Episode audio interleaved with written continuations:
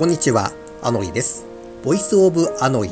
第152回をお送りします。この番組は北海道に住んでいるただのおっさんがマイペースにお届けしております。前回のエンディングで思いっきり番組名、えー、間違えておりました。 Voice of アノイと言うべきところを聞いてみたらアスリートの壁と叫んでおりました。公開前にチェックはしていたはずなんですが、聞き逃しておりまして、公開後にあれあれあれと思った時にはすでに遅しという感じでした。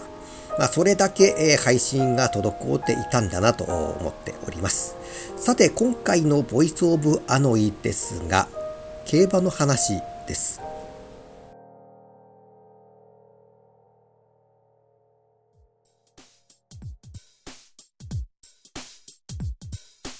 二十歳過ぎから競馬の馬券買うようになりまして、すでに30年が過ぎております。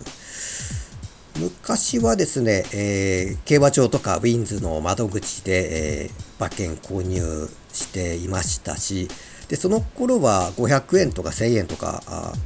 そこそこお金使って、えー、そこのそこそこ外してたというような感じなんですが、まあ、今はもう時代が変わりまして、えー手元のスマートフォンで簡単に買うことできますので、え100円掛けしかしませんし、えー、当たっても小さいんですけど、時々ドカンとくることもありますし、で、何せ一番楽なのは、あの、銀行口座でやり取りできるので、えー、本当楽なんです。で、楽なことに慣れてしまったからか、あの、ウィンズとか、あまあ、競馬場とか全然行ってなくてですね、札幌競馬場が2014年に改築で、えー、オープンし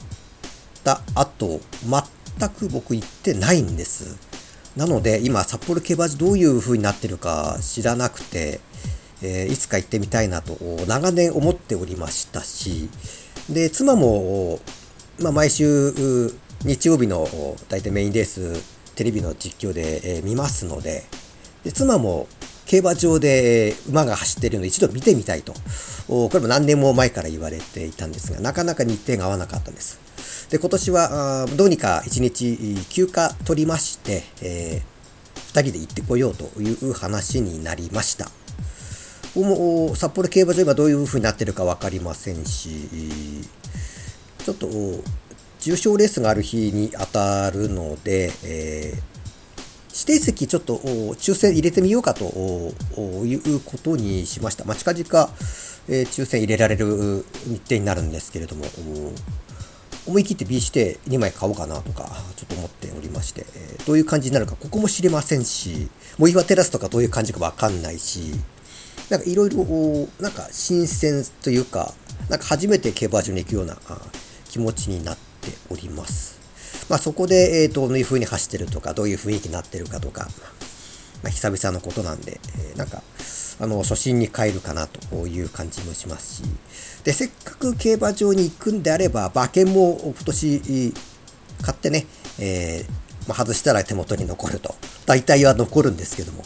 そういう形で今年はちょっと競馬やってこようかなと思っております。大した話はできませんでしたが、競馬の話でした。